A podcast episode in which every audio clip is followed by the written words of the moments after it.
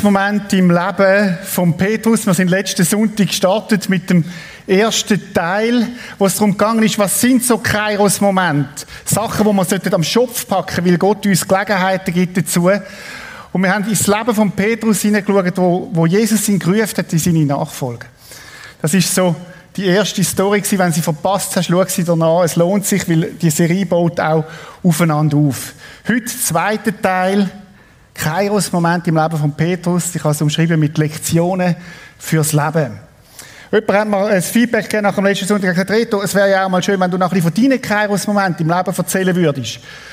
Und ich habe gesagt, ja, es geht eigentlich um Jesus, nicht um mich. Aber ich möchte einen so einen Moment aufgreifen, den ich hatte am 3. Oktober. Unsere Tochter hat beschlossen, auszufliegen.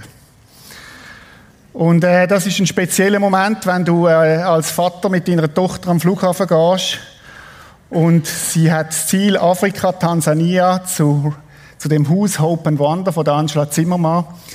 Und wir stehen so an dem Flughafen und äh, ist ein emotionaler Moment als Vater, wenn du weißt, deine Kinder fliegen jetzt aus. Und alle, die noch Kinder daheim haben, geniessen es, liebe Väter und Mütter. Äh, und es war ein Moment, wo, wo wie so ein Film von mir durchgelaufen ist. Meine Kleine Issa, die ich geschöppelt habe. Und jetzt ist sie gut 20 oder gerade 20 geworden am Tag voran und fliegt aus. Und es geht mir so dort durchs Herz in dem Moment, habe ich ihren als Vater das mitgegeben, was sie braucht für ihr Leben. Hat sie das bekommen, hat sie genug in ihrem Rucksack. Und es ist nicht so, dass ich ihr das nicht zutraue. Ich halte ganz hohe Stück auf meiner Tochter. Aber es ist so geschwind ein Moment gewesen als Vater, wo du, wo der Besitzer, nicht der Besitzer, Beschützerinstinkt da ist. Und du denkst, jetzt geht die einfach auf Afrika, Tansania, ein paar hundert Kilometer weiter weg. Und dann ist sie im Flüger gestiegen. Und mir sind Tränen gekommen. Und es hat mich irgendwie völlig, völlig über, überrollt so. Tränen von Freude, dass deine Tochter weiterzieht, um in einem Behindertenheim ihre Kraft und Zeit zu investieren, aber auch Tränen von, von Loslassen.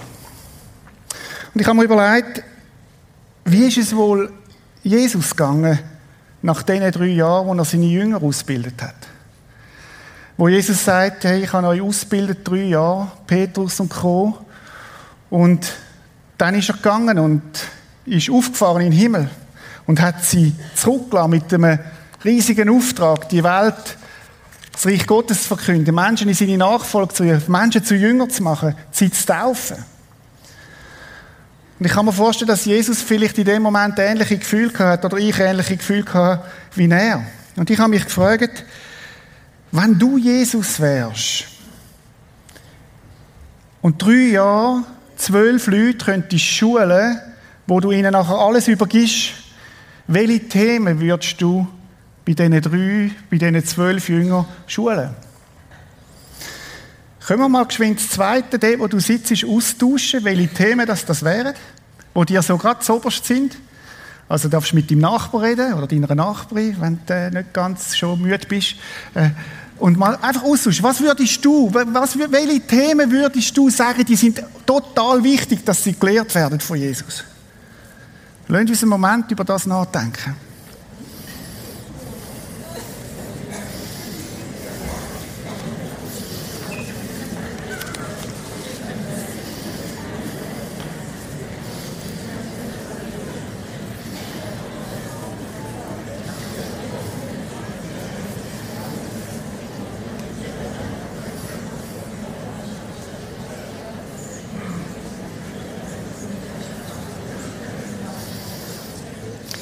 Gut, ich habe jetzt gedacht, ich gehe durch die und sammle all die Themen.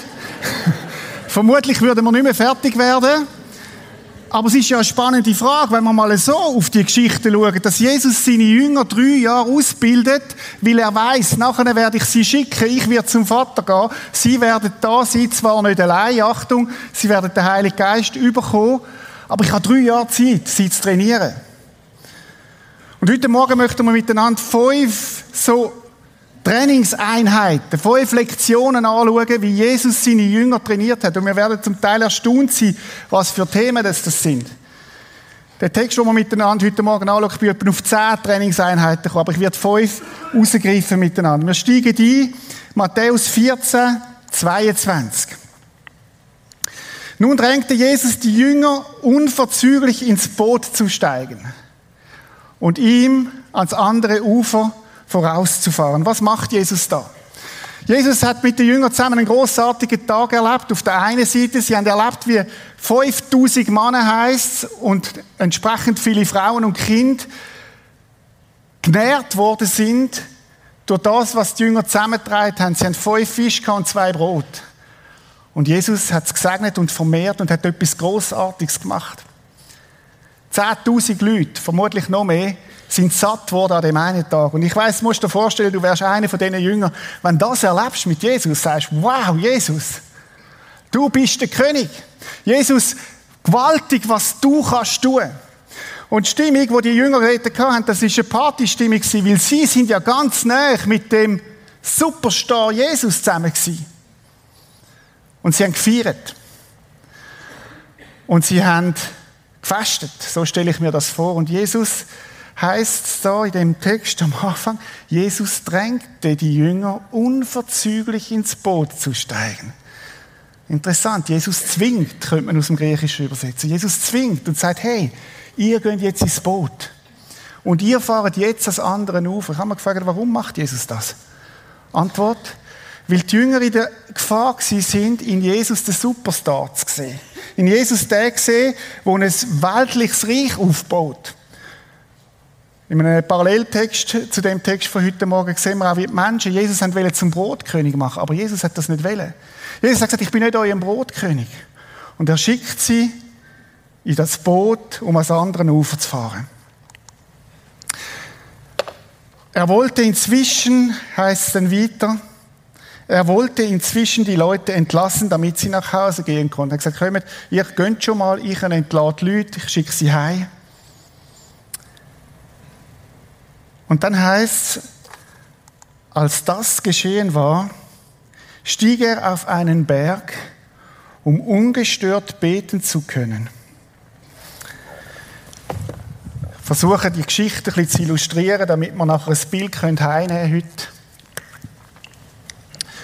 Wir haben die Jünger, wo Jesus losschickt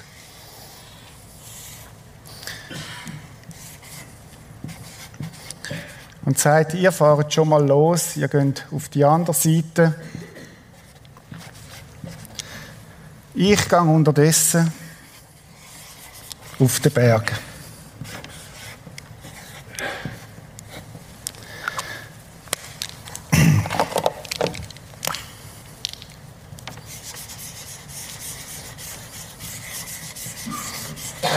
So, das ist die Story. Die Jünger im Schiff, Jesus auf den Berg. Jesus will ungestört sein. Jesus will allein sein. Jesus möchte weg sein von der Masse. Und ich habe mir überlegt, warum möchte Jesus das?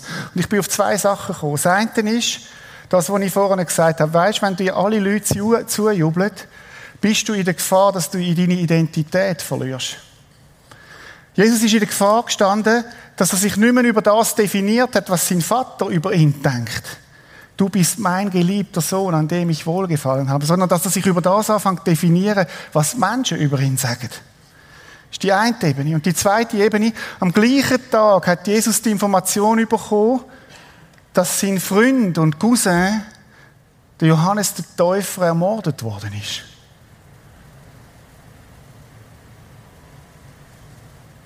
Und die Nachricht hat das Potenzial, dass Jesus sich über das wird definieren, wo scheinbar Gott aus dem Ruder läuft.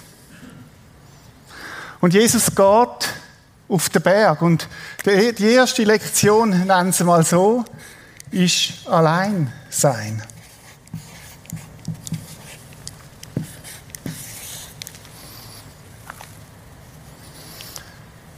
Ich weiß nicht, ob die Jünger das realisiert haben, was da passiert. Ich weiß nicht, ob sie, ob sie das checkt haben, dass Jesus will allein sein.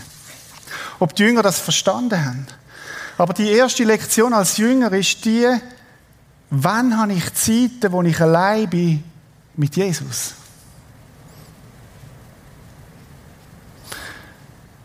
Warum brauchen die Jünger Zeiten, wo sie allein sind mit Jesus? Weil sie in der Gefahr sind, ihre Identität an dem festzumachen, was klingt, oder an dem festmachen, was nicht klingt. Und Gott sagt, nein. Ich will, Jesus, dass du dich festmachst an dem, was ich über dich denke, was der Vater über dich denkt. Allein sein. Möchte ich fragen, in deiner Jüngerschaft, in deiner Nachfolge von Jesus, falls du ein Nachfolger bist von Jesus, wo hast du im Tag die Insel, wo du allein bist mit dem Jesus? Wo du nicht zulässt, dass dein Erfolg dich wegspült und du dich über das definierst oder dein Misserfolg, sondern wo du dich allein über das definierst, was Gott über dich denkt. Der Einstein, kennen alle, er hat gesagt, der Mensch, der die Einsamkeit erfahren hat, wird nicht so leicht ein Opfer der Massensuggestion. Jüngerschaftslektion, Kairos-Moment. Allein sein. Und es heißt dann weiter, spät am Abend war er immer noch dort, ganz allein. Leute, wenn Jesus die Zeiten braucht, exklusiv beim Vater, wie viel mehr brauche ich als sein Nachfolger die Zeiten? Wie viel mehr bin ich gefährdet? Und ich möchte ein Wort besonders an unsere vielbeschäftigten Mannen und Geschäftsleute richten an dem Morgen. Über was definierst du dich? Nimm dir Zeit allein mit Gott. Die Geschichte geht weiter. Das Boot befand sich schon weit draußen auf dem See. Stopp. Weit draußen heißt, im Griechischen ist die Sprache von mehreren, von, von dieser Größe, von etwa, von, man redet von diesen Stadien, das, eine ist etwa ein 180 Meter, die sind etwa, wenn es viele Stadien sind, etwa zwei Kilometer weit weg von Jesus. Er auf dem Berg, sie auf dem Wasser. Es ist eine Distanz zwischen sie und ihn. Und dann heißt es da ganz einfach, sie hatten schwer mit den Wellen zu kämpfen, weil ein starker Gegenwind aufgekommen war. Stopp. Stopp. Jesus schickt seine Jünger in den Sturm. Boah, das ist aber nicht das Bild, das ich von Jesus Wenn ich doch mit Jesus gehe, dann geht doch alles auf, dann habe ich es doch leichter, dann ist es besser, dann ist alles einfacher. Ich lese da, dass Jesus sie gezwungen hat, in das Boot zu gehen und sie in den Sturm gekommen sind. Lektion 2. Das ist der Sturm. Und Lektion 2 heißt Gegenwind.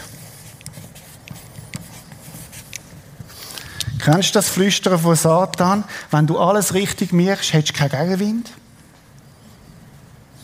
Wenn du alles richtig machst als Jünger, hast du keinen Gegenwind, dann geht alles auf. Prosperity Gospel, aber nicht Evangelium. Jesus schickt seine Jünger in Gegenwind.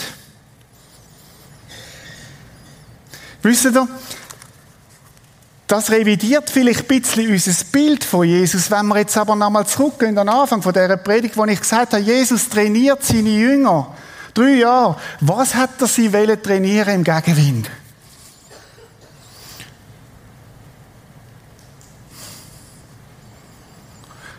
Wenn ich mit Leuten rede und sie fragen, wo sie am meisten gewachsen sind in ihrem geistlichen Leben, dann ist es nicht in der Phase in Malediven an der Strand, sondern ist es dort, wo Gegenwind gekommen ist, wo Herausforderungen gekommen sind.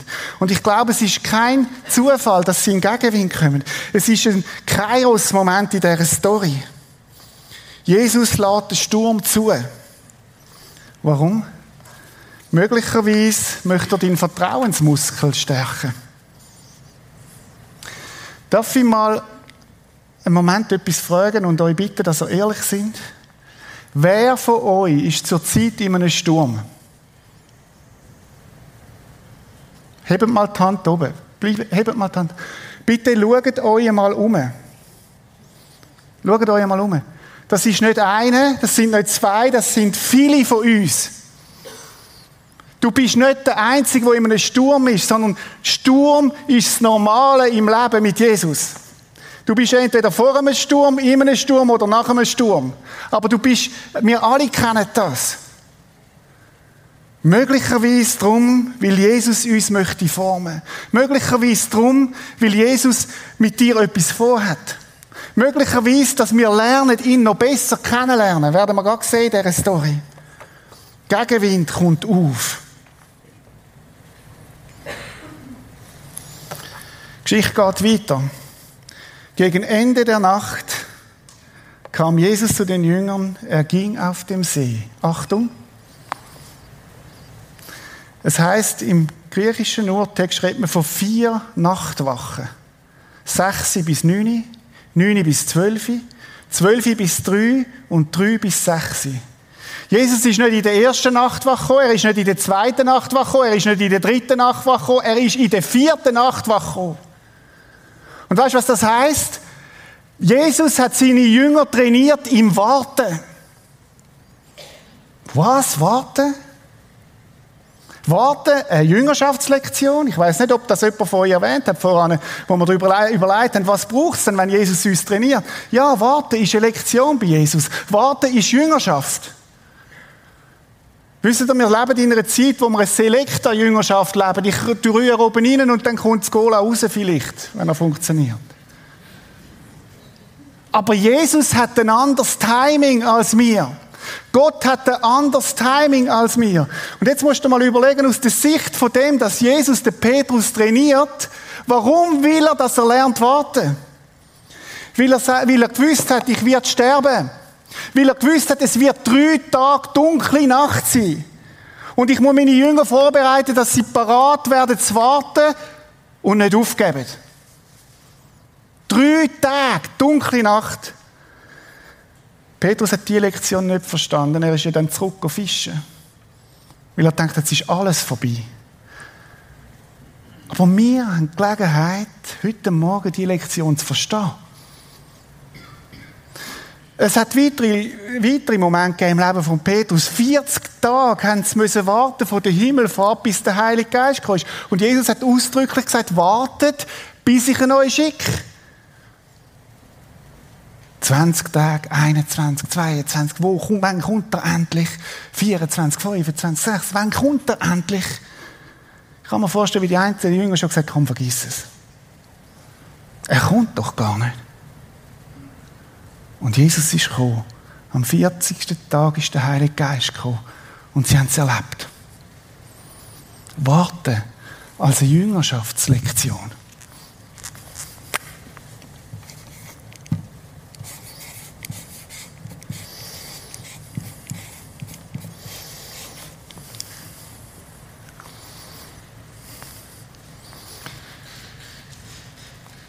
Sind wir nicht alle am Warten, dass Jesus wiederkommt? Könnte es sein, dass Jesus sagt, ich will euch trainieren im Warten? Und möglicherweise ist die erste Nachtwache schon durch, möglicherweise die zweite schon, möglicherweise die dritte. Und möglicherweise kommt er schon sehr bald.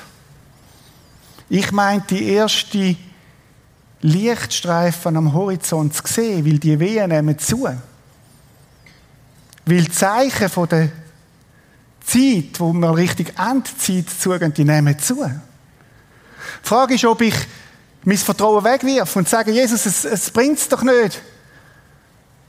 Oder ob ich die Lektion als Jünger verstanden habe, warten. Warten.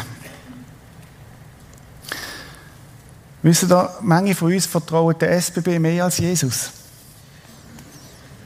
Wenn der Zug Verspätung hat, rennst du nicht viel vor, sondern du wartest. Warum? Weil du x-mal schon erfahren hast, der SBB ist in der Regel pünktlich. Und sie kommen.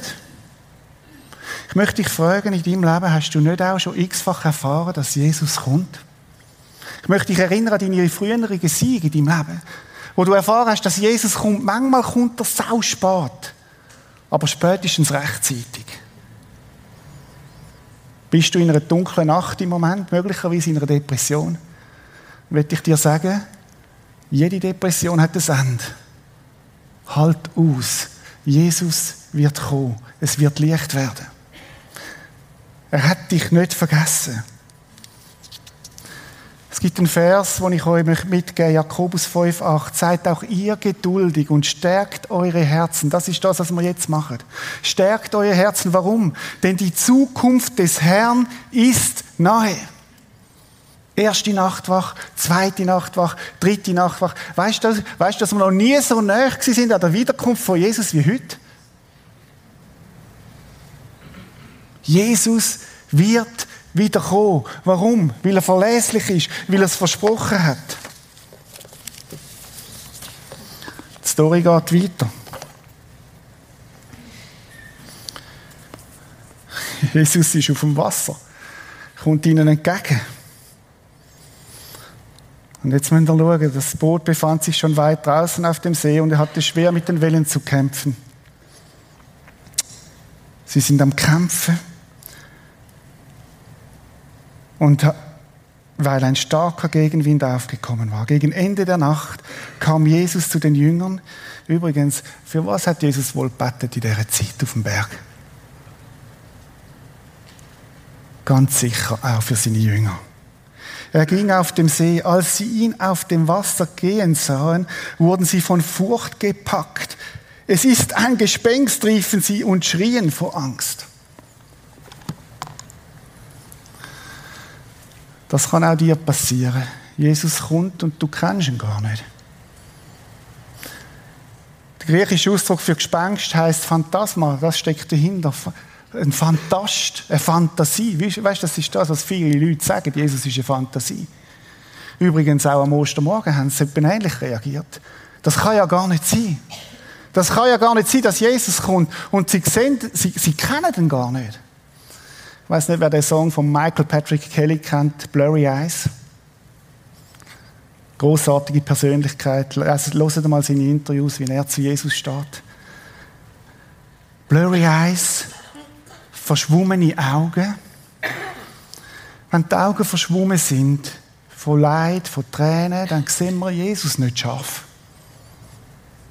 Dann denken wir, das kann ja gar nicht sein, dass Jesus kommt. Und wir sehen gar nicht, wie er uns möchte begegnen. Manchmal durch Menschen, manchmal durch Situationen, manchmal durch einen schönen Regenbogen.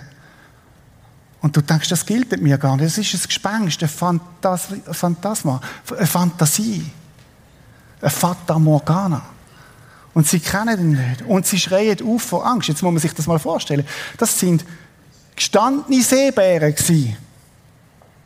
Das sind nicht irgendwie hysterische Teenie Girls, die bei Michael Patrick Kelly zuvorderst an der Bühne stehen. Das sind, das sind, das sind gestandene Jünger gewesen und sie schreien auf vor Angst. Und lasst uns mal schauen, was Jesus macht. Aber Jesus sprach sie sofort an. Erschrecket nicht, rief er. Ich bin's. Ihr braucht euch nicht zu fürchten. Wow. Das Erste, was Jesus macht, wo er ihnen begegnet, ist eine Zusage. Hab keine Angst. Hab keine Angst. Wenn man es genau anschaut, heißt es eigentlich, hab Mut, heißt es im Griechischen. Hab Mut, hab keine Angst.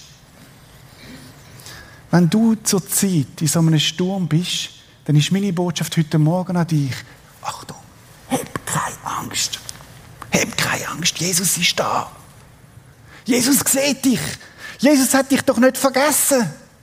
Hab keine Angst.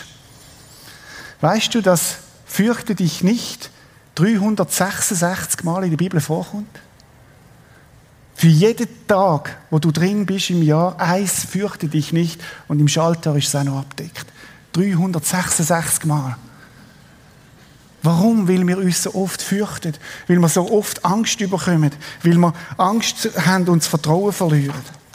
Übrigens, Jesus hat uns das gesagt. Wenn er mich nachfolgt, wenn er mir nachfolgen werde in dieser Welt, werde er Angst haben. Aber Jesus sagt, hebt keine Angst. Hebt keine Angst. Jetzt kommen wir langsam zum Höhepunkt dieser Story. Der Vers nur, Jesus, in der Welt werdet ihr hart bedrängt, doch ihr braucht euch nicht zu fürchten, ich habe die Welt besiegt. Und jetzt kommt es zu unserem Petrus.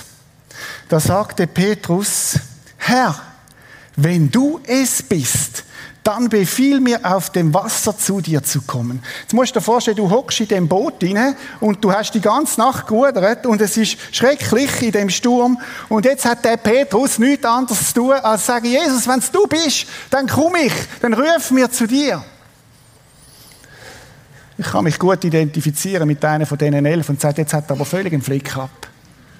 Irgendwie durch, oder? Irgendwie religiöser Wahn, wo er reingekommen ist. Aber der Petrus macht etwas Spannendes. Das Erste, was er sagt, Herr, ihr euch erinnern, die, die das letzte Mal da sind, dort hat er gesagt Meister. Und es ist ein ähnliches Wort. Herr heißt, wenn er der Herr ist, dann darf er die Herrschaft haben in meinem Leben. Jüngerschaftslektion. Er sagt nicht Kumpel, er sagt nicht Best Body, er sagt nicht Berater oder Coach, er sagt Herr. Weil er sagt, weil, weil das Erhaltung ist von ihm als Jünger, Jesus darf die Herrschaft haben in meinem Leben. Befiehl du mir, auf dem Wasser zu dir zu kommen. Und Jesus sagt, komm. Ist das nicht spannend? Dass Jesus ein Wort sagt, komm. Petrus stieg aus dem Boot und ging auf dem Wasser auf Jesus zu. Wow. wow. Petrus ist tatsächlich aus dem Boot gestiegen. Ich habe mich gefragt, wie kommt es, dass der Petrus aus dem Boot steigen kann? Was ist es, wo, wo, wo ihn motiviert? Wissen was die Antwort ist? Er hat doch schon ein paar Mal erlebt, dass der Jesus, wenn er sagt, zuverlässig ist. Das letzte Mal, wo er ist fischen und am Tag hat er fischen und Jesus hat seine Verheißung erfüllt und er steigt aus dem Boot raus. Aufs Wasser. Petrus vertraut, weil er erfahren hat, dass Jesus hebt. Und er steigt raus und wir kennen die Story, die meisten von uns. Doch als er merkte, wie heftig der Sturm war, fürchtete er sich. Haben wir schon wieder? Schon wieder Angst. Er begann zu sinken. Herr, schrie er, rette mich. Drei Worte. Herr, rette mich. Und er schreit und ruft, Herr, rette mich. Und dann passiert Folgendes. Sofort streckte Jesus seine Hand aus und hielt ihn fest. Über das müssen wir nachdenken. Der Petrus steigt raus. Und er steigt drum raus, nicht aus eigenem Interesse, nicht weil er will Action haben, sondern weil Jesus ihm das sagt. Das Wort von Gott hat Macht im Leben von Petrus. Er unterstellt sich ein Wort von Jesus. Wenn Jesus sagt, dann tut er es, dann geht er raus. Und er erlebt, dass dort, wo er absucht, in Jesus hebt. Wisst ihr, im Buddhismus gibt's auch, es gibt, wird das auch erzählt, eine ähnliche Geschichte, wie man einen Fluss kann überqueren kann. Und der Buddhist wird gelehrt, dass du dich einfach musst fokussieren auf die Überquerung. Und wenn die, wenn die Konzentration nachlässt und Fokussierung, dann sauft er ab und dann heißt und dann musst du dich einfach wieder neu konzentrieren und dann wirst du können über den Fluss gehen. Leute, nichts ist weiter weg von dieser Geschichte als das. Die Story heißt nicht, mach selber, du bist der Held, mach's gut, sondern die Story sagt, ich hebe dich, wenn du absaufst. Die Story sagt, ich bin da, um dich zu retten. Und du kannst es wagen, weil du Basis von deinem, von deinem Leben ist meine Gnade. Ich werde dich nicht aus meiner Hand geben. Du bist gehalten, du bist gehabt. Das ist die Story da drin. Darum bin ich Christ und nicht Buddhist. Weil Jesus Basis ist für uns, von unserem Glauben. Kairos-Moment. Jesus hebt dich fest. Meine Frage heute Morgen ist, von was bist du ergriffen? Und die Frage, die ich dir möchte stellen bist du ein Bootshocker oder ein Wasserläufer?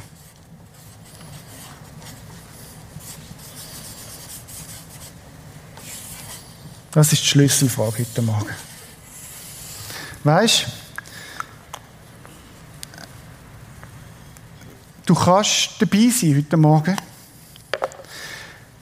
Man kann es sehen und selber nie erfahren. Man kann dabei sein als Christ, ohne nass zu werden. Man kann im Boot sitzen und staunen, was andere tun und selber nicht erleben. Man kann Zuschauer sein, statt Beteiligte. Habe mir einen Satz aufgeschrieben, ich muss den vorlesen, weil ich ihn finde so gut. Nicht, weil ich ihn geschrieben habe, sondern weil ich glaube, weil es das auf den Punkt bringt. Als Bootshocker weißt du genug über das Christsein, so dass es dir die Freude an der Welt verdirbt. Aber du weißt zu wenig, um dich selber glücklich zu fühlen. Als Bootshocker weißt du genug über das Christsein, so dass es dir die Freude an der Welt verdirbt. Aber du weißt zu wenig, um dich selber glücklich zu fühlen. Es gibt das Leben im Boot als Christ und es gibt das Leben auf dem Wasser. Weißt du, wo ist der sicherste Ort? Im Ruf von Jesus. Der sicherste Ort ist nicht im Boot, sondern der sicherste Ort ist, wenn du in dem Ruf laufst, wo Jesus über dein Leben hat. Dort, wo Jesus sagt, dort bin ich unterwegs, in dieser Berufung, egal, ob es aufs Wasser ist, ob es aufs Festland ist oder auf den Berg. Du kannst heute Morgen dabei sein. Du kannst seit Jahren in dieser Kille dabei sein. Und du bist nicht auf dem Wasser. Und du staunst über den Petrus und wir sagen, wow, Petrus, großartig. Aber es ist nie dazu gekommen, dass du aufs Wasser gegangen bist. Und darum ist meine Frage heute Morgen, bist du auf dem Wasser oder hockst du im Boot? Du siehst, wie andere, lass mich es noch pointierter sagen, du siehst, wie andere Christen Abenteuer erleben mit Jesus. Du siehst, wie andere Christen Freude, in der Freude wachsen, wie andere Christen wachsen in der Geistesfrucht und du, bei dir plätschert es so dahin und du fragst dich, was ist eigentlich los? Und ich sage dir, du hockst im Boot. Du bist nicht auf dem Wasser. Du bist nicht dort, wo Jesus dich möchte haben. Ich rufe dir heute Morgen zu und ich glaube, Jesus ruft dir, komm aufs Wasser komm aufs Wasser. Ist mir so durchs Herz gegangen, viele, manche sind auch aufgewachsen in christlichen Familien als Kind und du hast erlebt, wie deine Eltern auf dem Wasser laufen. Und du findest das cool und bist begeistert, aber du selber bist nie dazu gekommen, selber aufs Wasser zu gehen. Möchte ich dir heute Morgen sagen, Jesus ruft und ruft und sagt, komm, komm aufs Wasser. Was könnte das für dich heißen, aufs Wasser zu gehen? aus der Komfortzone rausgehen, als Christ sein Leben, wo sagt, Jesus, all in. All in. Wenn ich versuche, dann versuche ich in deinem Namen und ich weiß, dass du mich hebst, weil du mich ergreifst. Und dann, bist, dann erlebst du ein Christsein, das ergriffen ist. Du Kleingläubiger, sagt er, warum hast du gezweifelt? Das Wort Zweifeln heißt im Griechischen, warum bist du auf Distanz gegangen? Bootshocker sind auf Distanz zu Jesus. Sie sind nicht dort, wo Jesus ist. Dann steigen beide ins Boot und der Sturm legte sich. Kleine Bemerkung noch. Da gibt es etwas zwischen den Zielen zu lesen. Wie ist der Moment, wo Jesus und der Petrus laufen auf dem Wasser? Wow! Und der Petrus staunet und Jesus sagt, Petrus, eins möchte ich dir sagen, du wirst der Fels sein, Du wirst der Fels sein, wo ich meine Kinder drauf baue. Vergiss nie, Basis von allem ist meine Gnade. Was für ein heiliger, intimer Moment, wo sie da werden haben. Basis von meinem Leben ist Gnade. Sie vertrauen mir, Petrus. Und alle, die im Boot waren, warfen sich vor Jesus nieder. Das ist die einzige wahre Reaktion auf das, was sie da erlebt haben, ist Arbeitung. Und darum werden wir jetzt dann auch in eine Zeit gehen, wo wir Jesus arbeitet. Weil die Story ist nicht die Story von Petrus, es ist die Story von Jesus. Es ist die Story, wo Jesus mit deinem Leben möchte schreiben. Wir können Risiken eingehen im Glauben. Warum? Weil Jesus hebt uns. Weil es nicht auf dich ankommt, es kommt auf ihn an. Und sie sagten, du bist wirklich Gottes Sohn. Es kommt zu dem Bekenntnis. Fasse zusammen. Eins habe ich, müsste ich noch aufschreiben. Jesus rettet. Das ist die wichtigste Lektion von heute Morgen. Wir haben allein sein bei Jesus. Wir haben Gegenwind gehört dazu. Wir haben kein Warten, ist eine Jüngerschaftsdisziplin. Und das Wichtigste, Jesus rettet. Er lässt dich nicht absaufen. Frag heute Morgen, bist du auf dem Wasser oder hockst du im Boot? Ich hoffe, du hörst das gut. Es ist ein, Ringen von Jesus um dich. Es ist nicht ein, du blöder Keib hockst im Boot, sondern es ist, komm in die Fülle rein von meiner Nachfolge. Leb in der Kraft von meinem Heiligen Geist. Komm aufs Wasser. Und weißt, ich höre Jesus rufen heute Morgen, wo er dir sagt, du bist immer dabei gewesen, aber du bist noch nie ausgestiegen. Du bist noch nie zu mir persönlich gekommen. Heute Morgen könnte der Morgen sein, egal wo du sitzt, oben am Livestream da, wo Jesus sagt, komm, komm. Ich rufe dich. Ich habe dich bei deinem Namen gerufen. Vielleicht ruft Jesus dir heute Morgen, komm, bring die Sünde ans Licht, wo du schon lange umdrehst. Gang zu einem Christ, wo du kennst. Gang zu einem Pastor, gang zu jemandem nachher im Gebet. Bekenn das. Ist es peinlich? Ja, vielleicht. Aber du wirst befreit rausgehen du wirst können ohne Last auf dem Wasser laufen. Ich höre heute Morgen, wie Jesus ruft. Ich will dich als ein Keyplayer in meinem Reich. Ich will dich als jemand, der relevant mein Reich baut. Vielleicht bist du mal auf dem Wasser gewesen, aber du bist zurück ins Boot und so ein bisschen aus der Distanz jetzt mit Jesus unterwegs. Und wenn ich von dem rede und du der bist, wo, das, wo Jesus heute Morgen das will sagen, dann weißt du das jetzt. Und du schaust zu, was da passiert und man ist so ein bisschen auf der Konsumhaltung. Nein, nein, Jesus sagt, wenn du die Fülle erleben willst, das Abenteuer mit mir willst erleben dann komm aufs Wasser. Komm. Vielleicht bist du heute Morgen da und du bist nicht mehr auf dem Wasser. Du hast dich zurückgezogen, weil du eine Sünde da hast, wo du gedacht hast, das, das passiert mir nicht. Und du schämst dich und du bist vor allem enttäuscht über dich selber. Aber weißt du, Jesus sagt ja heute Morgen, komm. Weil für das bin ich ja gestorben. Und deine Enttäuschung über dich selber, das ist dein Stolz, was es nicht zulässt. Aber ich habe gewusst, dass du wirst versagen. Petrus, ich habe doch gewusst, dass du wirst absaufen. Aber ich, habe, ich lade dich einen Moment dort, einen ganz kurzen Moment, damit du lernst, dass es auf mich ankommt und nicht auf dich. Heute Morgen ruft Jesus dich aufs Wasser. Komm. Komm. Komm. Wir fangen nochmal neu an. Vielleicht bist du verletzt.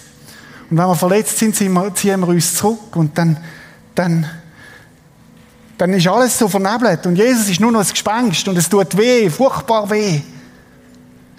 Und Jesus sagt, komm, Kinder mit Wunden sind sicher bei mir. Wir fangen nochmal neu an.